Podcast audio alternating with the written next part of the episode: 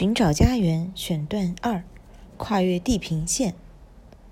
小时候，我常坐在山坡上，望着天地交界处那一发似有似无的蓝色发呆，梦想着有朝一日能越过那蓝色的边界，踏上未知与未来的起点。我想象那跨越将不是跨越，而是飞翔，直到有一天，不知不觉越过了它。那年我十四岁，要到苏州美专上学，先坐轮船，后坐火车，路上要走三天。初出远门，家里的一切都是为我上路做准备。父亲筹钱，母亲打点行李，裁衣服、做鞋子、缝被子，熏鱼、晒虾、腌菜、泡蒜，炒米花、做芝麻糖、花生糖和各种蜜饯。边做边给我说各种事情。天冷了，要知道自己穿衣服；热了，要知道脱。下雨天出门要穿胶鞋，别穿布鞋。布鞋子泡了水，几天都晒不干，你就没鞋穿。睡觉要直着睡，别横着睡，把别人踢醒了要骂你。别忘了剃头、洗澡。衣服脏了就要换，换下来的衣服要马上洗。洗衣服要抹上肥皂，泡一会儿再搓，要挨着搓，别东搓一把西搓一把。我常常听着听着就走了神，不知道还说了些什么。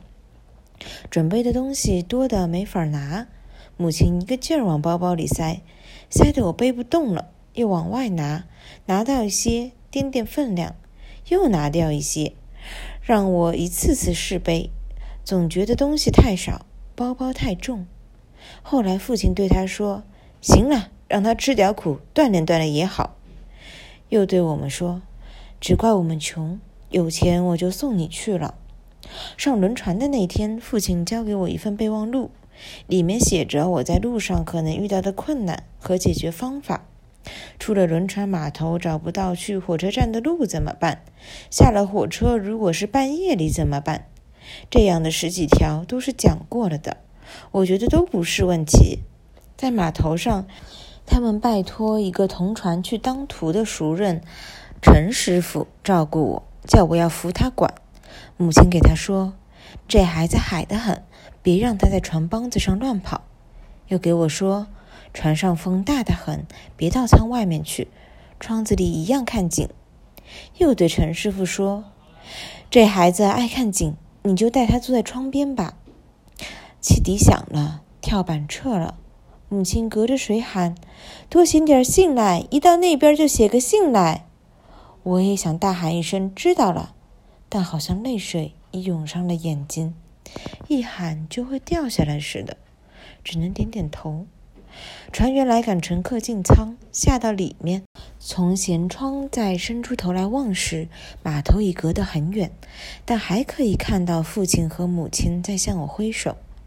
不知不觉，泪水又涌上了眼睛。船在马达声中抖动，河岸缓缓后退。不久，平时到过的最远的地方都过去了，风物依旧，新世界不新，好像旧世界的延伸，只是没有了家。